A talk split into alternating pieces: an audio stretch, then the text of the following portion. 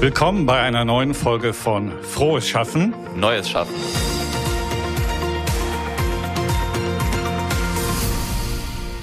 Mein Name ist Christian und normalerweise würde euch hier auch mein Kollege Roman begrüßen. Leider ist Roman aber erkrankt und kann heute nicht dabei sein. Von hier aus gute Besserung, Roman. Bei der nächsten Folge bist du hoffentlich wieder dabei. Ja, heute äh, wollen wir über das Thema Nachhaltigkeit sprechen. Auch wir kommen natürlich an diesem Thema nicht vorbei. Diese spannende Frage lautet aber, was heißt das eigentlich genau für Mitarbeitende und für das Unternehmen?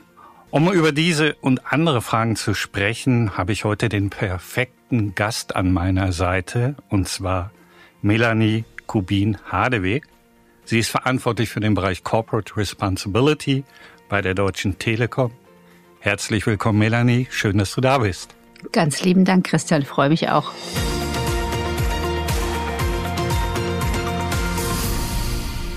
Prima, steigen wir gleich ein. Das Thema Nachhaltigkeit, man hat so den Eindruck, die Herausforderungen sind größer denn je. Vielleicht ist es aktuell die spannendste Zeit, um im Bereich CR zu arbeiten, gerade wegen der Herausforderung. Auf der anderen Seite dachte ich mir, hm, womöglich vor dem Hintergrund des Ukraine-Krieges und der mit verbundenen Folgen, Stichwort Energie- und Lebensmittelpreise, ist vielleicht für den einen oder anderen das Thema Nachhaltigkeit, vor allem wenn es um Umweltschutz geht, vielleicht so ein bisschen aus dem Fokus geraten. Haben die Menschen womöglich andere Sorgen? Spürst du das auch, Melanie? Ja und nein. Also ich glaube, diese Frage, die ist ja jetzt in der aktuellen Zeit natürlich wieder auf dem Tisch. Gerade wenn es um das Thema Energie geht und die Frage, brauchen wir Gas, brauchen wir andere Energieträger, die nicht unbedingt so umweltfreundlich sind. Aber die Frage hatten wir auch schon zum Beispiel zu Beginn der Pandemie. Da ging es genau um das Gleiche, nämlich ist Umweltschutz für uns jetzt noch relevant, wenn wir gerade ein großes soziales Problem vor der Brust haben?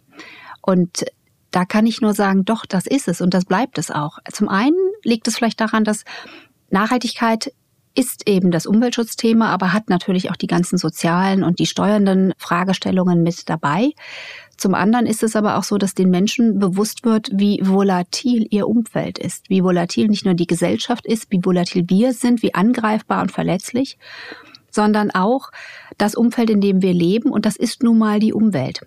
Und die Wirkungen, die wir ja sehen in den letzten Jahren, ob das jetzt das Thema Hitzewellen ist, ja, wo ja heute, wenn ich jetzt mhm. höre, letztes Wochenende 36 mhm. Grad, mhm. da sagen die Leute schon, oh, wird wieder ein heißer Sommer. Mhm. Schauen wir mal zehn Jahre zurück, da waren 36 Grad für uns eine Ausnahme. Wir sehen, dass es sehr viel heißer wird. Wir sehen, es wird total trocken. Wir sehen das in unseren Wäldern. Wer heute durch die Wälder geht und sieht, was der Borkenkäfer die letzten Jahre in den Fichtenbeständen angerichtet hat, der weiß beim Spazierengehen am Wochenende, da ist eine Menge passiert. Ja. Und das hört nicht auf. Wir sehen die Konsequenzen immer noch aus der Flutkatastrophe, ja. Waldbrände in Südosteuropa, ja. wo viele von unseren Kollegen leben und arbeiten. Gerade aktuell auch wieder bei uns. Ja. Jetzt auch wieder Waldbrände bei uns. Wir haben die Stürme und Katastrophen tatsächlich in den USA. Wir hatten äh, dieses Jahr das ja auch in Deutschland. Ja, das erste Mal, dass wir größer von einem Orkan äh, betroffen mhm. waren oder von einem Hurricane. Und das bleibt und das bleibt mhm. in den Gedächtnissen. Und wenn Leute sowieso empfindlich sind und schauen, was passiert, dann bleibt auch interessanterweise mhm. das Umweltthema da. Ja, aber wie ist das? Du hast alles jetzt aufgezählt. Das sind ja eigentlich alles Hiobsbotschaften. Es sind ja alles Dinge, die einen durchaus Angst und Bange machen können. Wie schafft man das, so ein Thema dann an die Mitarbeiter heranzubringen, dass auch eine Motivation da ist, Dinge zu ändern, hier mitzuarbeiten? Wie kriegt man das hin? Ich glaube, es geht drum, in der Tat nicht nur die Hiobsbotschaften zu verbreiten. Also die Hiobsbotschaften oder das, was faktisch einfach passiert. Das soll natürlich ein Weckruf sein. Ich glaube, ein Weckruf braucht es auch immer dann, wenn sich Dinge im Verhalten deutlich ändern müssen. Die Engländer sagen so schön Sense of Urgency, das klingt so wunderbar. Mhm. Ohne dass dieser Sense of Urgency entsteht, werden Menschen erstmal nicht wach. Aber dann muss man natürlich aufzeigen, was kann ich jetzt tun? Was können wir eigentlich verändern? An welche Dinge müssen wir ran? Als Unternehmen, als Mitarbeiter, als äh, Führungskräfte, als Privatpersonen. Und da, glaube ich, ist es ganz wichtig zu zeigen, da gibt es eine Menge Dinge, die wir alle in unterschiedlichen Rollen beeinflussen können tagtäglich und sich auf diese Dinge zu konzentrieren und diesen Weg nach vorne zu zeigen. Und der hat auch was Tolles übrigens. Und das ist immer das, was passiert, wenn man solche Herausforderungen hat. Herausforderungen setzen Kreativität frei. Innovationen. Ja, wenn ich mir anschaue, was es an Startups mittlerweile gibt draußen, die sich mit dem Thema Nachhaltigkeit auseinandersetzen, mit Lösungen für Abfall, für Recycling, allein schon für das Erfassen von Emissionen, für den Weg zur Arbeit von A nach B. Da passieren unglaublich viele tolle Themen, die nicht passiert wären, wenn wir nicht eine Herausforderung hätten. Insofern ist da auch eine ganz tolle gestaltende und spannende Sache dabei. Wunderbares Stichwort. Bleiben wir mal beim Thema Gestaltung. Werdet ihr denn als Bereich, bleiben wir jetzt bei der Telekom, bei der Produktentwicklung, bei der Produkteinführung beteiligt? Habt ihr da ein Mitspracherecht? Immerhin hat ja Tim Höttges gesagt, auf, ich glaube, es war eine interne Veranstaltung, dass er sich wünscht, dass wir bei all unseren Entscheidungsprozessen die Frage stellen, welchen Umwelteinfluss diese Entscheidung hat. Plauder mal ein bisschen aus dem Nähkästchen. Ja. Wie läuft das ja, bei ja. Also ich würde jetzt natürlich gerne sagen können, natürlich, ich habe da eine Liste jeden Tag, mit wem ich über welches Produkt spreche. Das ist äh, nicht äh, zwingend äh, der Fall so. Aber es ist anders als früher. Ja, mhm. also früher mussten wir wirklich suchen, mussten wirklich die Produktentwicklungsbereiche und Teams aktiv auffordern, uns einzubinden, mussten uns quasi selbst an den Tisch einladen. Das hat sich schon deutlich verändert. Also wir haben ein gutes Netzwerk mittlerweile. Wir haben eine ganze Reihe an Produktentwicklungsvorgaben gemeinsam mit den Kollegen entwickelt. Ich glaube, da liegt auch ein großer Teil des Erfolgs drin, dass man das zusammen eben macht und schaut, was brauchen die, wie wird das verstanden, was ist wann umsetzbar. Und so werden wir tatsächlich heute auch wirklich oft angerufen. Mhm. Natürlich ist es aber auch immer noch so, dass wir in bestimmten Bereichen uns auch an den Tisch wieder einladen müssen. Und es ist mhm. auch nicht so, dass ich jetzt sagen kann, in der Telekom wird in jeder Produktentwicklung ab dem ersten Tag komplett die Nachhaltigkeitsfragen integriert. Da glaube ich, sind wir auch noch auf einer Reise zu lernen, was brauchen wir dafür an Vorgaben, mhm. was brauchen wir dafür an Wissen. Es ist auch oft eine Wissensfrage, glaube ich, bei den Kollegen, die wollen, aber vielleicht noch nicht ja. wissen, wie. Und was brauchen wir vielleicht auch an Strukturen nochmal, damit äh, eine Produktentwicklung bestimmte Dinge immer mitdenkt. Ja? ja. Wir haben heute so einen Guide, Sustainability by Design, der zum Beispiel im Verpackungsbereich ja. wirklich genutzt wird. Da sind wir angekommen. Wir haben das Gleiche bei äh, bestimmten Designbereichen, wenn wir über Cloud-Themen nachdenken. Bei Endgeräten sind wir mitten in dieser Diskussion ja. drin, aber sind wir schon überall da? Nö, aber das ist ja auch schön, wenn man noch was vor sich hat ist da bei den Kollegen die Sorge, dass wenn man die Themen Nachhaltigkeit sozusagen am Tisch hat, dass die Produkte teurer werden, weil Nachhaltigkeit kostet eben Geld. Ist das so eine Sorge, die die Produktdesigner, Produktentwickler haben? Ja, das ist äh, absolut die Sorge der Kollegen und die beruht übrigens an ganz vielen Stellen auf einem Vorurteil, das gar keine Basis hat. Und ich habe auch ein schönes Beispiel, wo sich nämlich zeigt, dass das gar nicht so ist. Also wir verpacken ja mittlerweile alle neu entstehenden, entworfenen Produkte der Telekom mit dem T-Brand nachhaltig. Und da gab es am Anfang ganz viel Sorge, dass diese Verpackung teurer wird, wenn wir auf Plastik verzichten, andere Farben verwenden und so weiter. Und wir hatten in der ganzen Zeit interessanterweise einen einzigen Fall, wo das wirklich mal im Raum stand, dass es teurer werden könnte durch eine besondere Papierart, die verwendet werden sollte, um das Gerät zu schützen.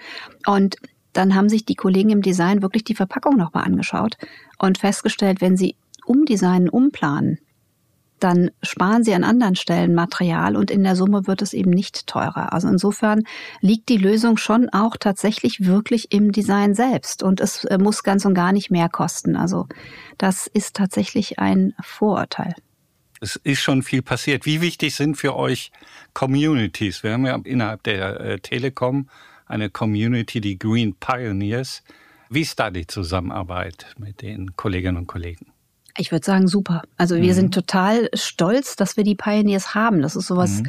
gibt bei der Telekom. Und ich glaube auch von der Größe ist das schon was, was andere Unternehmen, andere Konzerne so nicht einfach haben. Also wir haben die ja von uns aus dem Bereich heraus tatsächlich vor drei Jahren ist es jetzt her ins Leben gerufen, direkt mit Unterstützung von unser aller Chef sozusagen vom Tim Höttges der gesagt hat, das ist eine tolle Sache, wenn wir auch von unten nach oben bewegen, mhm. ja, wenn wir die Mitarbeiter zu Wort kommen lassen und denen mhm. den Raum geben, sich zu engagieren. Mhm. Und in der Zusammenarbeit läuft das heute. Wir sind, glaube ich, so mit 80 Leuten gestartet. Wir sind mhm. jetzt bei deutlich über 300. Wir haben okay. so mehrere ja. Spin-offs in einigen Ländern, ja. die sich auch rund um Umweltschutz organisieren und die Kollegen bekommen von uns die Plattform. Das heißt, die ja. haben einen Platz, wie und wo sie sich treffen und organisieren können. Die bekommen Wissen vermittelt. Wir machen immer wieder Maßnahmen mit den Kollegen. Und wenn da spannende Themen hochkommen, dann versuchen wir auch einen Landeplatz zu finden. Mhm. Ihr kennt vielleicht das Thema Ecosia, die Suchmaschine, mit der ja, man Bäume ja, pflanzen mit den Bäumen, ne? die pflanzen ja. für jede Suchanfrage. Und die kann man natürlich in der Telekom jetzt statt ja. einer anderen Suchmaschine wunderbar einfach einbinden und dann ja. geht immer die Ecosia-Seite auf und wir haben schon richtig, richtig viele, weit über eine Million Bäume gepflanzt mittlerweile mit unseren Suchklicks. Und das ist so schon ein Pioneer-Projekt gewesen. Das ist ein Kollege, der nicht aufgegeben hat. Und wir haben immer wieder die Tür aufgemacht in die ja. IT, zum Vorstand, bis irgendwann die Entscheidung da war, dass dieses Thema passiert. Und das brauchen die Pioneers. Und drumherum können die natürlich auch Dinge machen, die tauschen auch Kleider. Das ist jetzt vielleicht kein Telekom-Thema, aber es ist okay. ein Nachhaltigkeitsthema. Ja. Und auch das gehört zum Freiraum, dass die sich da bewegen können in ihren Herzensthemen. Aber Ecosia ist ein wunderbares Thema, weil ich selbst versuche, es immer wieder zu nutzen, muss aber ganz ehrlich sagen, ich erwische mich dabei, dass ich klassisch, weil vielleicht das Endgerät auch so ausgelegt ist, dann doch über Google gehe welche Mechanismen, außer dass ich mich jedes Mal daran erinnern sollte, nimm doch Ecosia, was ich mir auch sage im Nachhinein. Gibt es da technische Kniffe? Gibt es da irgendwelche Dinge, wie man solche Sachen auch leichter machen kann, beeinflusst? Mein Google ist ein Riesenthema dagegen, ich sag's mal, anzustinken, ist schon schwierig, oder? Klar, das ist es auf jeden Fall. Ich meine, wir haben es ja jetzt für die Firma, für die Bürokommunikation in der Firma so gelöst, dass man sich wirklich als bevorzugten Browser einfach einstellen kann. Das, mal gut, das ja. muss man einmal mhm. machen, einen Klick setzen und dann ist das Thema gelöst. Und wenn du da Hilfe brauchst, schicke ich dir unseren Pioneer, den Alex, vorbei. Und der schaut mal, wie er das bei dir so einstellt, das dass an. du drauf kommst. Und wenn du das Gefühl hast, du musst dann trotzdem die Suchmaschine wechseln und vielleicht nochmal über Google suchen, geht das auch immer. Mhm. Also es gibt gar nicht so einen Login-Effekt. Mhm. Aber man ist eben dieser automatische mhm. Schritt, man ist einfach drin, man muss mhm. nichts extra tun. Und manchmal muss Nachhaltigkeit so sein. Sie muss halt einfach sein, auch an vielen Stellen. Mhm. Aber auch ein bisschen Abschied von Bequemlichkeit wahrscheinlich. Ne? Kommen wir nochmal zu einem größeren Thema. Wir als Telekom sind natürlich ein sehr energieintensives Unternehmen auch. Wir bauen gute Netze, äh, immer mehr Datenverkehr. Ich habe jetzt kürzlich gelesen, weltweit fließt heute das 300-fache an Verkehr über die Netze der Mobilfunk. Betreiber im Vergleich zu zehn Jahren. Gibt es Möglichkeit, so einen Datentsunami einzudämmen? Könnt ihr da mitarbeiten oder ist das gar nicht so auf eurer Agenda? Ja und nein. Also können wir den Datentsunami eingrenzen? Ich glaube, das wird tatsächlich schwierig werden, weil mhm. Daten sind einfach unsere Währung ähm, mhm. und Digitalisierung. Und wir sehen ja nun viel, viel Möglichkeiten und Chancen in der Digitalisierung, auch übrigens für die Nachhaltigkeit setzt voraus, dass diese Daten fließen und dass auch mhm. immer mehr Daten fließen und wir immer mehr wissen, wie sich Dinge verhalten und entwickeln yeah, werden. Yeah. Ja. Auf der anderen Seite ist es natürlich so, diese Daten brauchen irgendwo Energie und da kommt die Nachhaltigkeit eigentlich zum Zuge. Für uns ist die erste und oberste Aufgabe an der Stelle vor allem auch zu schauen, dass wir zum einen die Energie, die wir verbrauchen, grün gestalten und damit mhm. eigentlich die Konsequenzen aus der Energienutzung entkoppeln von dem Energieverbrauch an solchem. Ja, eine grüne Energie, die ohne Emissionen kommt, ist eben nicht grundsätzlich problematisch. Nichtsdestotrotz gibt es mhm. natürlich die Kritik, gerade auch an unserer Branche und an den äh, benachbarten Sektoren, dass wir einfach mehr ja. Energie verbrauchen werden. Ja. Und da geht es natürlich schon drum, ganz kräftig auf Energieeffizienz zu schauen. Und das tun wir tatsächlich auch aus der Nachhaltigkeit heraus, weil die Grundidee, weniger Ressourcen zu verbrauchen, natürlich ganz eng mit dem Nachhaltigkeitsgedanken verbunden ist. Ja. Insofern schauen wir uns eben beide Sachen an. Energieverbrauch, wie wird der grün? Ja, was heißt grüne Produktion an der Stelle und wie können wir immer grüner werden? Und auf der anderen Seite, wie verbrauchen wir dann aber nur so viel, wie wirklich notwendig ist, um das Ergebnis, wie zum Beispiel eine Daten-Output zu produzieren? Ja. Bleiben wir mal beim Thema immer grüner werden und Kommunikation. Ich meine, es lässt sich ja kein Unternehmen nehmen seine Aktivitäten dort herauszustellen oder in der Produktkommunikation auch die Öko-Botschaften zu verpacken. Da hat der eine oder andere so ein bisschen Bauchschmerzen, ich sag mal Stichwort Greenwashing. Passt das zusammen, dass man ein Produkt verkauft und gleichzeitig sehr stark diesen Verkaufsprozess über das Thema Nachhaltigkeit versucht in Gang zu setzen? Oder gibt es da doch auch mal bei euch Bauchschmerzen? Also die Bauchschmerzen gibt es immer dann, wenn Inhalt und Verpackung nicht zusammenpassen mhm. an der Stelle. Ne? Verpackung mhm. jetzt im Sinne der Marketingbotschaft. Mhm. Ähm, ein Produkt das nachweislich einen Vorteil für die Umwelt bietet oder das besonders umweltfreundlich äh, produziert worden ist und damit sich von anderen Produkten deutlich mhm. positiv mhm. unterscheidet, als solches auch zu vermarkten, ist aus meiner Sicht absolut richtig. Das machen wir ja nun auch mit der Qualität der Netze oder mhm. mit irgendeinem Premium-Angebot. Das sind ja auch qualitative Merkmale und das ist Nachhaltigkeit am Ende des Tages auch. Ich glaube, wichtig ist, dass man eben glaubwürdig bleibt, das wird viel diskutiert, vielleicht weil im Augenblick auch so viele Firmen Produkte mit dieser Botschaft versehen und dahinter genau. dann es doch nicht so grün ja, ist, wie ja. immer kommuniziert wird. Und der Verbraucher ist ja alles andere als dumm. Der Verbraucher, das sind unsere Mitmenschen, die die gleichen Dinge erleben wie wir und die schauen natürlich genauso rein und die hinterfragen auch kritisch, stimmt das denn? Ja. Das muss man, glaube ich, gut erklären können. Ansonsten ist es aber schon so, dass gerade da wo vielleicht Verbraucher noch keinen Wert mhm. auf das Thema legen. Glaube ich, ist es wichtig, dass es Angebote gibt, die das grüne Thema auch herausstellen, damit Verbraucher merken, ich kann mich unterschiedlich entscheiden. Mhm. Ich kann auch eine informierte Entscheidung für mich treffen und sagen, ich nehme das Produkt, ach, das ist ja umweltfreundlicher, warum eigentlich nicht? Habe ich gar nicht drüber mhm. nachgedacht, aber jetzt, wo ich sehe und höre, mache ich das und trage damit auch wieder positiv zu einer nachhaltigen Entwicklung bei. Okay, also tu Gutes und rede darüber. Absolut. Ist durchaus legitim. Absolut. Bin ich ein ganz großer, bin ich ein gelernt. ganz großer Freund von. Sehr gut. Wir reden ja in diesem Podcast normalerweise vor allen Dingen über das Thema New Work, also über neue Arbeitswelten und New Work nicht im Sinne geht es ja nur um Homeoffice oder dergleichen. Das ist ja nicht New Work. In der Idee geht es eigentlich ja darum, dass Arbeit stark macht, Arbeit nicht schwächt. Das ist so eine Grundidee von New Work und eigentlich ist New Work nicht neu, ist ja schon in den 70er Jahren als Theorie entwickelt worden von Friedhof Bergmann. Frage, siehst du auch Zusammenhänge zwischen Nachhaltigkeit und diesem veränderten Arbeitsbild, vielleicht Stichworte Eigenverantwortung, Flexibilität, mehr Freiheit? Gibt es da Schnittmengen, die du siehst? Ich glaube, die gibt es. Klar gibt es das Nachhaltigkeitsthema mhm. aus der grünen Sicht, das du angesprochen hast. Mhm. Also flexiblere Arbeitsmodelle, die dich auch unabhängiger machen vom Ort, an dem du arbeitest. Also dass Arbeit nicht immer nur im Büro stattfindet, sondern zu Hause stattfinden kann. Im Café. Notfalls auch mal einen Tag Urlaub unterbrechen und dann mache ich, mach ich danach mhm. wieder Urlaub. Also diese Flexibilität, die gehört zu New Work und die kann natürlich auch der Nachhaltigkeit dienen weil ich mhm. einfach unnötige Reisen vermeide. Die Nachhaltigkeit denkt ja ein bisschen weiter. Ja. Ähm, es geht auch um die Frage, äh, wie schaffe ich auf der sozialen Seite den richtigen Zusammenhang? Wie tue ich Dinge, die der Gesundheit, also dem, mhm. dem eigentlich dem Wohlgefühl und Wohlbefinden der Menschen gut tun? Mhm. Wie tue ich Dinge, die dazu beitragen? Mhm. Und da kann natürlich eine veränderte Arbeitsform und das, was in New Work kommt, wie wir ja. uns begegnen, wo wir uns begegnen, wie wir Arbeit gestalten, wie wir miteinander umgehen, kann natürlich erheblich zum Wohlgefühl beitragen. Insofern dient es der Gesundheit, es dient dem sozialen Zusammenhalt, wenn es toll organisiert ist. Also es dient eben mehr Facetten als nur der grünen Facette. Sozialer Zusammenhalt ist natürlich jetzt auch gerade mal wieder ein wunderbares Stichwort für mich. Der Eindruck ist so da wahrscheinlich gerade auch geprägt durch Social Media, dass wir inzwischen eine Debattenkultur haben oder Unkultur haben.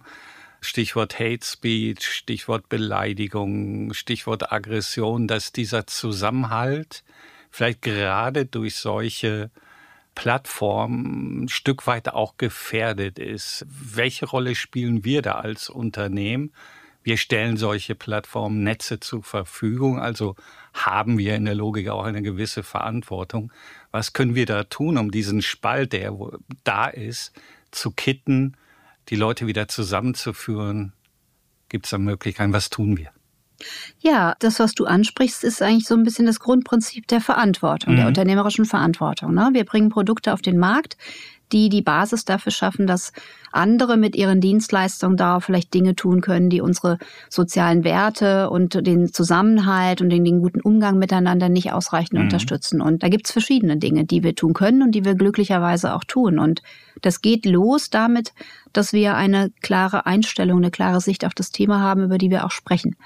Wir sagen ja sehr, sehr deutlich über Kampagnen, über die Werbung und auch über viele, viele Angebote, dass für uns das Thema Hass im Netz keinen Raum haben darf, ja, mhm. sondern dass wir für ein faires und sicheres Miteinander in dieser digitalen Welt auf jeder digitalen mhm. Plattform stehen und dass wir etliches dafür tun, diese Werte bei uns intern hochzuhalten, mhm. aber auch Angebote haben, wie wir anderen helfen, sich damit auseinanderzusetzen, mhm. Hilfe zu finden, überhaupt erstmal zu verstehen, was mhm. passiert denn da im Netz und mhm. wie gehe ich dann zum Beispiel auch mit Hasskommentaren um. Mhm. Das machen wir gar nicht ganz alleine. Da arbeiten wir mit ganz tollen Partnern, mhm. tollen NGOs auch mhm. zusammen, die spezialisiert sind auf solche Themen, die die Faktenchecks zum Beispiel anbieten, die aber auch helfen, wie geht man eben mit Hate Speech tatsächlich um. Und dann schauen wir natürlich auch bei uns intern drauf, wie machen wir das selber? Wie machen wir das, das in unserem eigenen ja, You and Me ja. über die äh, Social Media Guidelines, ja, die wir haben, die wir auch anwenden? Das sehe ich auch. Wir haben immer wieder Fragen und Fälle, wo wir gefragt werden, wie gehen wir jetzt mit einem Kommentar um? Denn wir haben ja alles in unserem Konzern und damit auch jede Meinung und jede Sicht auf das Thema. Wir nutzen diese Themen tatsächlich auch für die Weiterentwicklung von Angeboten nach draußen. Also diese ja. Guidelines, die wir an der Stelle für uns selber in Anspruch nehmen, ja. finden auch an der Stelle dann auch wirklich Eingang in die Frage, wie gehen wir zum Beispiel mit Chatbots um? Ja. Müssen wir da, wo wir Inhalte auch in Plattformen ja. bereitstellen, müssen wir da selber kontrollieren? Wie tun wir das denn morgen? Ja. ja. also auch das ist wirklich Verantwortung wahrnehmen. Medienkompetenz bilden und bauen ist, glaube ich, das große Stichwort. Da dahinter, wäre ich noch zu gekommen, genau. Ja, dann lasse ich dich nee, vielleicht erstmal sogar fragen. Völ völlig in Ordnung. Äh, vielleicht noch mal einen Schritt zurück. Hate Speech bleibe ich gerade noch mal ja. da. Äh, ganz konkreter Tipp, was ist das Beste, was man tun kann? Ignorieren? Darauf eingehen, die Community nutzen. Wie geht man mit sowas um? Also kommt jetzt drauf an, was natürlich mhm. kommt. Ja, wird man äh, ganz extrem angegriffen? Ist es ein blöder Kommentar? Äh, mhm. Also da gibt's ja auch alle Couleur. Aber es gibt verschiedene Möglichkeiten, die man machen kann. Also wenn man das Gefühl hat, das Thema geht deutlich zu weit, verletzt die Grenzen einer wirklichen Meinungsfreiheit, verletzt, beleidigt, entehrt, mhm. ist vielleicht sogar auf einen größeren Kontext gemünzt, dann ist das erste Thema Social Anzeigen. Jede Plattform hat, ja. zumindest die alle okay. gängigen Plattformen haben die Möglichkeiten, solche Kommentare zu melden. Und ich kann nur empfehlen, wirklich melden. Mhm. Also das ist was, was Gut, jeder ganz einfach machen kann. Das die zweite Frage, die du stellst, ja. die ist schon schwieriger. Die geht in Richtung Zivilcourage. Jetzt bekomme ich so einen Kommentar oder sehe ja. so einen Kommentar in so einer Plattform, reagiere ich jetzt? Ich glaube, dass Reagieren sinnvoll ist. Mhm. Man sollte sich mit auseinandersetzen, wie man reagiert. Also mhm. Themen entzaubern, auf die Sachebene ein Stück weit zurückführen. Ja, vielleicht manchmal hilft auch tatsächlich ein lächerlich machen der Kommentar in die andere Richtung. Man mhm. weiß ja nicht so genau, wer dahinter ja, steht. Ja. Das kann man üben. Da gibt es eine ganze ja. Reihe an Angeboten und Workshops zu. Weil ein Thema, dass das oft äh, nicht also gesehen wird. Entschuldigung, wenn ich unterbreche, klar. Angebote und Workshops, die wir auch anbieten. Okay. Die wir auch mhm. anbieten, mhm. die es auch so mhm. am, am Markt gibt von anderen Anbietern, viel, viel auch von NGOs, die sich für dieses Thema stark machen, um einfach der Mehrheit eine Stimme zu geben. Das mhm. ist nämlich der Punkt die Anzahl dieser Aggressoren, der Menschen, die im Netz sowas machen, ja. die ist relativ klein. Ja, das sind vielleicht fünf Prozent oder weniger. Und dann haben wir 95 Prozent, die diese Sicht nicht teilen und schweigen. Ja. Dabei sind die genau. eigentlich erheblich lauter. Und ich glaube, das ist ja. das, wo jeder Einzelne sich fragen muss, zu welchem Teil der Masse möchte ich gehören und möchte ich nicht lieber mhm. zu der lauten Stimme gehören? Mhm. Und wie suche ich mir jetzt vielleicht einen Rat, um mhm. das tatsächlich zu machen? Ein Vorteil hat ja. natürlich dieses Thema auch. Klar kann es dann Feedback geben, das man auch aushalten muss. Ja. Aber es findet ja immer noch im Netz statt. Ja. Also insofern darf man sich vielleicht auch trauen. Okay, das ist ein guter Hinweis. Traut euch, Leute. Du hast eben das Thema Medienkompetenz angesprochen, natürlich wichtiger denn je. Wir sehen den gesamten Bereich der Fake News. Teilweise finde ich, sind es dramatische Entwicklungen. Und ich bin Vater einer achtjährigen Tochter und mache mir da ernsthafte Sorgen, weil die natürlich heute schon sehr gut im Umgang, also im Handling von solchen Geräten sind. Aber es braucht sehr viel Energie, sehr viel Zeit, um die Kinder abzuholen, Dinge einzuordnen. Wie gehen wir mit Fake News um? Was sind da deine Empfehlungen? Also bei Fake News, mhm. gerade bei den Kindern ist das natürlich nicht so einfach, weil die sowieso mhm. ja unterscheiden lernen müssen, was ist echt und was ist falsch. Ja, es wird ja. ja. viel erzählt, wenn man jung ist und zu der Gruppe zu gehören, ist unglaublich wichtig in einem bestimmten Alter. Und da werden natürlich auch Geschichten erzählt. Und wie lerne ich jetzt zu unterscheiden, was ist eine Geschichte und was ist mhm. die Wahrheit? Im Netz gibt es zum Glück solche Angebote wie die Faktenchecker, Faktenfinder, ob das mhm. bei der Tagesschau mhm. ist oder ob das Corrective ist. Da gibt es verschiedene Möglichkeiten, wo man sich Hilfe suchen kann, wo man nachschauen kann, ist das Bild zum Beispiel echt?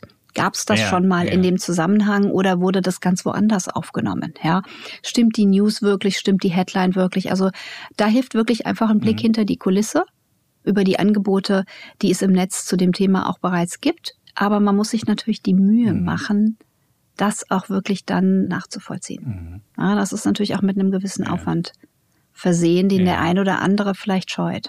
Aber ich glaube, es ist das kritische Hinterfragen. Ne? Gibt es da noch Bedarf oder gibt es da noch mehr Notwendigkeit seitens der Bildungsträger hier einzusteigen, mehr zu tun? Um nochmal auf das Thema Umweltschutz zu kommen. In Italien ist das, glaube ich, kürzlich als Pflichtfach oder Klimaschutz an den Schulen eingeführt worden. Wäre das auch eine Idee für unser Land? Was hältst du von solchen Initiativen? Also ich glaube, die wichtigen gesellschaftlichen Themen auf den Lehrplan zu nehmen, ist sicher immer gut. Mhm. Das gilt übrigens auch für das mhm. ganze Medienpädagogik-Thema und Umgang mhm. mit den Medien, wo ja heute in den Schulen glücklicherweise auch einiges gemacht wird. Und da kann man sicher auch noch deutlich mehr machen und früher machen. Und zwar nicht nur im Sinne der Warnung, sondern auch im Sinne des positiven Heranführens, wie gehe ich denn positiv damit um? Also wo helfen mir all diese digitalen Möglichkeiten mhm. heute? Wie zum Beispiel Fakten prüfen, Fakten finden, recherchieren yeah. und so weiter.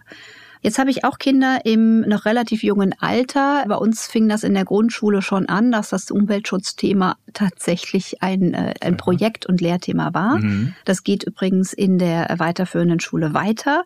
Ich kann es zumindest von zwei Gymnasien aus dem Umfeld von Bonn bestätigen, dass es auf dem Lehrplan ist.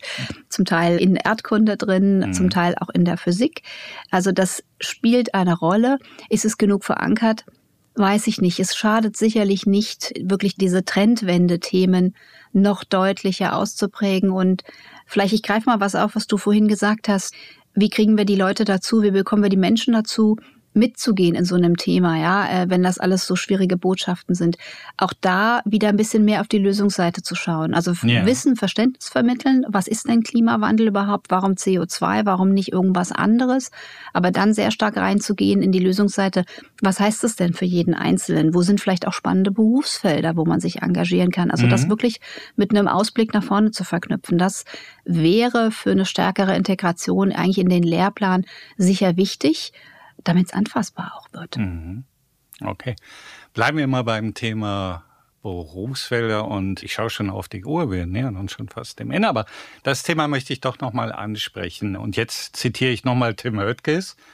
Er hat gesagt, ohne nachhaltiges Denken, ohne Umweltorientierung und ohne Bewusstsein für unsere Verantwortung werden wir als Telekom langfristig nicht überleben ziemlich deutliches Statement von ihm. Und jetzt die Frage, ist das sogar ein Fund, mit dem man als Unternehmen im Kampf um, wir haben ja gerade das Thema Fachkräftemangel, gute Nachwuchstalente wuchern kann? Spürt ihr das, dass dieses Thema auch immer mehr auf die Agenda kommt? Ja, wir sehen das schon eine ganze Weile, wobei es nicht alleine auf die Umweltschutzthemen begrenzt ja. ist, sondern ein bisschen auf die weiteren Themen mhm. im Sinne der Nachhaltigkeit. Und zwar sehen wir schon eine ganze Zeit, dass dieses Thema Purpose, also der Zweck mhm. des Unternehmens, der über dem Produkt und der Qualität des Produktes stehen muss, der etwas tun muss für die Gesellschaft. Ein solcher Zweck ist spannend und attraktiv. Und der ja. kann natürlich in einem sehr sozial ausgerichteten Thema liegen. Der kann aber eben auch in einem guten Umgang mit den Klima- und Umweltschutzfragen liegen. Also beide Themen berühren Talente, Nachwuchskräfte und übrigens nicht nur Talente im Sinne von jungen Menschen, sondern durchaus auch die, die wir immer so gerne als die raren Skills bezeichnen, die Digital-Experten, bei denen viele selber Kinder haben und drüber nachdenken, was will ich zurücklassen, die sich auch mit technologischen Themen ganz anders auseinandersetzen, das auch teilweise extrem spannend finden, was man damit bewegen und, und erreichen könnte, wenn man im Konzern die Möglichkeit hat, sich da zu mhm. beteiligen. Also insofern geht das über das Thema Nachwuchs hinaus. Das ist ein Magnet und wir sehen auch, dass es zunehmend wichtig ist, dass ein Unternehmen hier mhm. einen klaren Standpunkt hat und sich nach vorne bewegt, um attraktiv zu sein. Also oftmals heißt es ja, die Jugend ist da ein bisschen behäbig, daddelt gerne an irgendwelchen Geräten. Auf der anderen Seite sehen wir Bewegungen wie Fridays for Future, Wir sehen, was ich sehr spannend finde bei jungen Leuten, dass das Auto als Statussymbol kaum noch eine Rolle spielt. Das heißt, das sind doch ganz, ganz hoffnungsvolle Zeichen, was Nachhaltigkeit und was unsere Zukunft bei allen Herausforderungen betrifft. Zum Abschluss würde ich dir gern drei Sätze nennen und du führst sie zu Ende in bitte recht kurzer und knapper Form. Fangen wir an. Greenwashing ist nach Möglichkeit zu vermeiden und die Deutsche Telekom steht hoffentlich gar nicht dafür. die Currywurst in der Kantine. Ab und an nicht schlimm, aber weniger ist auch gut.